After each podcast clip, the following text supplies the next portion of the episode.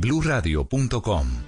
8 de la mañana 56 minutos. La decisión la tomó la Agencia Nacional de Infraestructura, la ANI, de suspender el alza en el precio de los peajes que van en la vía al llano, producto de la pandemia, producto del cierre en la vía para una zona que ha estado particularmente golpeada en su economía. El doctor Carlos García es el presidente de la ANI. Doctor García, buenos días.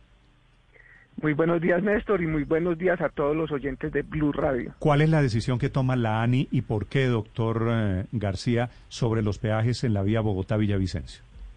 Bueno, fue una decisión que se tomó conjuntamente en una reunión que se realizó el pasado día viernes con la presencia del gobernador del departamento del Meta, el señor alcalde de Villavicencio, eh, los parlamentarios, los congresistas, adicionalmente representantes de diversos gremios de la región, participó el concesionario y la Agencia Nacional de Infraestructura. Entonces se escucharon los planteamientos de todas las personas que participaban en la reunión, las dificultades que se venía presentando, que usted bien lo describe, cuáles fueron las razones por las cuales se había hecho esta solicitud y lo que se vio conjuntamente fue la posibilidad entonces de poder que ese incremento real que era del orden del 7.8% se pudiera eh, desplazar en el tiempo y de esta manera poder hacer entonces un incremento este año no mayor del 3% más el IPC eh, y, en un periodo de tiempo que no va a ser desde el 16 ah, de enero. Pero ahí tengo una duda, doctor García. Sí, señor. ¿El aumento iba a ser 7.8 más IPC? Correcto. Así es. IPC estamos hablando de 1,5% más o menos, ¿no? Sí, 1.64% que es lo que... O sea, el aumento iba a ser de 9% largo. Sí, señora. ¿Y ahora, ¿Y ahora va a ser de 4.6 más o menos?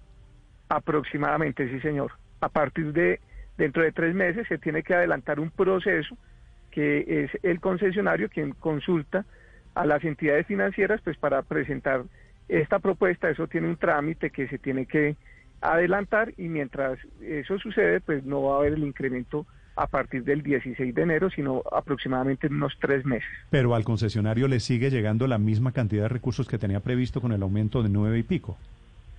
No, el concesionario lo que hace en este caso es recibir el recurso de los peajes sin el incremento. Eh, la Agencia Nacional de Infraestructura espera eh, con unos recursos que tiene en unos fondos cubrir esa diferencia en este periodo de tiempo y una vez los bancos tengan la autorización, entonces ya eh, se ajusta el proceso de, del contrato que se tenía firmado desde el sí, año. Claro. Pero doctor García, es decir, el concesionario aquí va literalmente montado en coche. Al concesionario le sigue llegando la misma plata vía peajes y vía compensación que hace la ANI. Correcto, existe un, contrato que, nosotros tenemos que honrar, que fue firmado en el gobierno anterior. Lo que eh, es valioso aquí, pues lo importante es poder entonces establecer unas fórmulas que permitan eh, reducir ese incremento, eh, generar un menor impacto a la comunidad, que fue lo que se hizo, y luego entonces pues honrar el, el proyecto porque nosotros necesitamos terminar las obras. Son unas obras que van en el 80% de ejecución que valen 2.9 billones de pesos. Es decir, que hay inversiones superiores a los 2 billones de pesos en este momento, pues y, y la tarea de todos es terminar este tramo del corredor vial, que son 23 kilómetros, y de los cuales prácticamente todos los frentes se encuentran activos, ya se entregaron 10.5 kilómetros el año inmediatamente anterior. Y está muy bien el alivio para la gente, doctor García, porque pues no se explicaba cómo un incremento de esta naturaleza comenzando el año. Pero hay una cosa que no entiendo, y es que ese ajuste viene de una resolución de 2015 que, entre otras cosas, eh, aseguraba recursos para el tramo de Chirajara donde ocurrió justamente la tragedia de enero de 2018, donde murieron nueve personas y todavía pues digamos no hay una respuesta frente a eso. Entonces, como decía Néstor, lo que ve uno es que el concesionario va en coche. No, hay que entender el contrato que nosotros estamos haciendo referencia, es el contrato Chirajara Fundadores, el cual se encuentra en ejecución y que corresponde a 23 kilómetros de segunda calzada.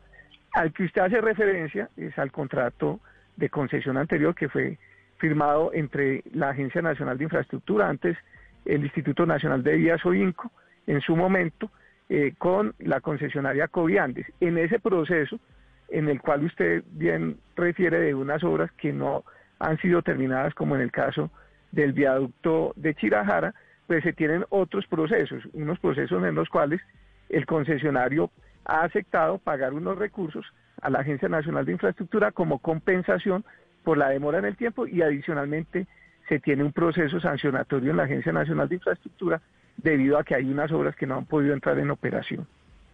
De acuerdo, pero de todas maneras, doctor García, aunque el concesionario vaya a recibir una plata vía gobierno, el punto es que a la gente que quiere viajar al llano se le va a incrementar el costo del peaje en un 4,5%, cuando la carestía apenas fue del 1,5%, es decir, casi tres veces en lo que está subiendo el costo de vida.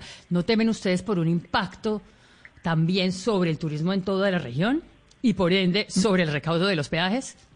No, hay, hay cosas muy importantes que tener en cuenta cuando se desarrollan este tipo de proyectos, que son unos megaproyectos, en donde lo que se busca es mejorar las condiciones de transitabilidad. Recordemos que estas segundas calzadas en este proyecto tan importante entre Bogotá y Villavicencio lo que van a permitir es una disminución de los tiempos de viaje, un ahorro en los costos de operación de los vehículos.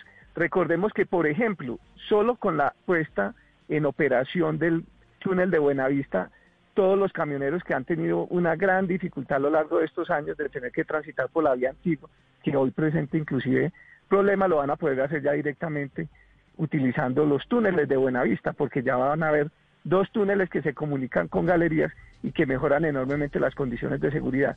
Entonces, estos incrementos, y tengo que aclarar otra cosa, este es un único incremento real que había y que tuvimos que trabajar pues conjuntamente con las autoridades regionales. Luego, a lo largo ya de, lo que va a ser la concesión, los incrementos serán únicamente del IPC. Ahorita nos toca moderar este incremento eh, este año y seguramente el año entrante y otros y otros años hasta que alcancemos este 7.8% real, pero es una manera pues de disminuirle. Eso le iba a preguntar, doctor García, usted, e, este reajuste que se suspende, que se congela, es temporal porque si usted nos dice que de todas formas al contratista hay que pagarle un monto, unos recursos eh, definidos, pues entonces el gobierno va a seguir asumiendo eh, por muchos años eh, ese monto y no se lo va a trasladar a los que usan la vía. No, entonces lo que buscamos, y, lo hablamos muy bien con los gremios porque nos parece una apreciación muy, muy acertada, es que lo que vamos a tener es una realidad muy importante. Para finalizar este año, pues prácticamente no nos queda faltando sino el túnel de Buenavista y cuando termine el gobierno, que es en agosto del año 2022, todo el corredor de ese tercio final está prácticamente terminado. Entonces hay una compensación entre los costos que, que tienen que asumir las personas por el mayor valor del peaje frente al menor costo de los tiempos y del, y del ahorro de la operación de sus vehículos. Es el presidente de la Agencia Nacional de Infraestructura, el doctor García, hablando sobre esta decisión del gobierno colombiano alrededor de los peajes en la vía al llano. Gracias, doctor García, por acompañarnos esta mañana.